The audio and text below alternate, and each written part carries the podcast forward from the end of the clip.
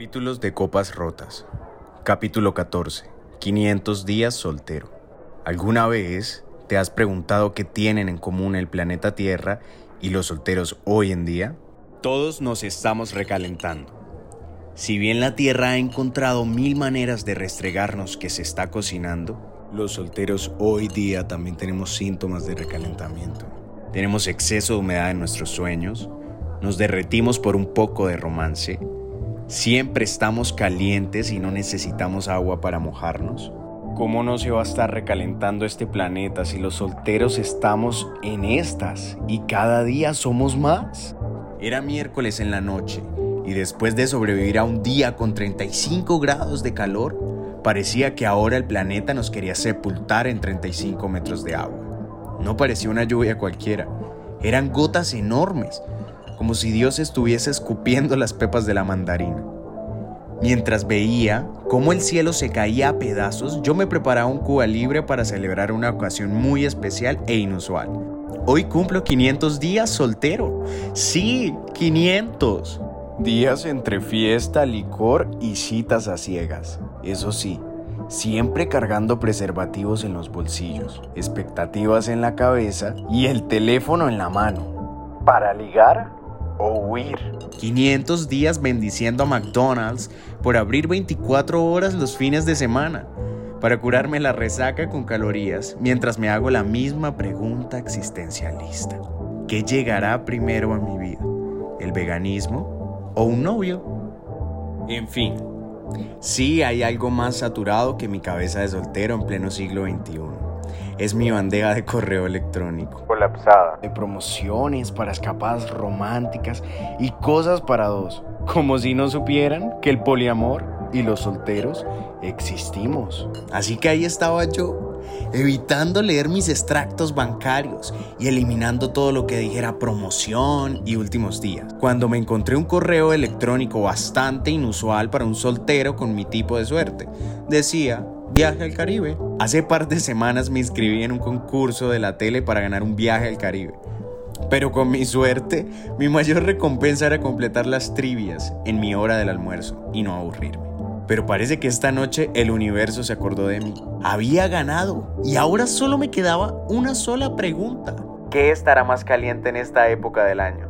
¿El Caribe o yo? 72 horas más tarde estaba frente al mar bajo el sol con mi vida entera detrás. Viajar solo y soltero siempre será un desafío. Hay solteros que viajan pensando en todo lo que podría pasar y cómo sobrevivir. Y también los aventureros. Ahí simplemente se montan al avión. Yo llegué al Caribe con dos pareos, Dios y mucha, mucha sal de frutas. Así que ahí estaba yo, con poca ropa, cero expectativas y a punto de resetear mi vida con un quinto margarita. Cuando conocí a Samuel.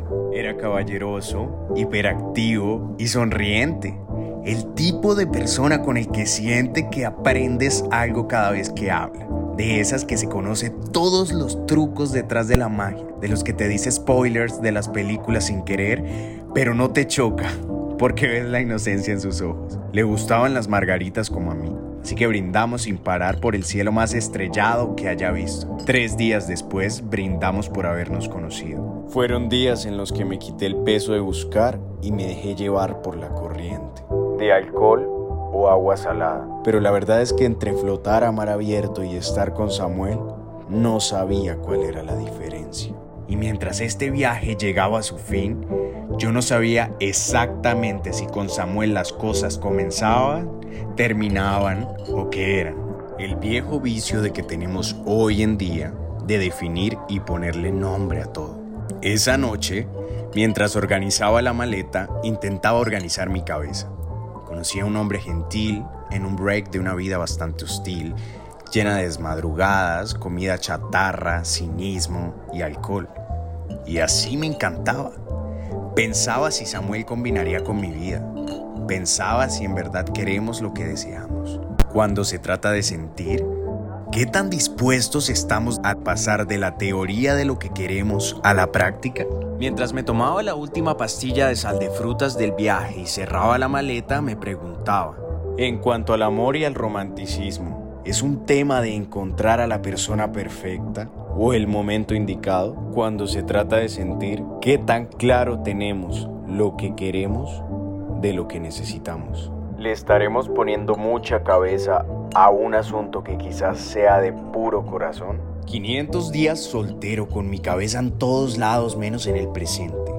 Si por primera vez mi sensación de calma no tenía nada que ver con porcentajes de azúcar y tequila, no era el momento de pensar tanto, sino sentir al máximo. Quizás el mayor exceso en mi vida eran mis ganas de sentir todo lo que hacía. Esta vez no me iba a quedar con otro ¿qué tal si? para mi colección. Esa noche, Samuel y yo sabíamos que no sería el último brindis. Finalmente cerré mi maleta y abrí mi corazón. Todo era tan diferente y tan necesario que el único riesgo era enamorarnos.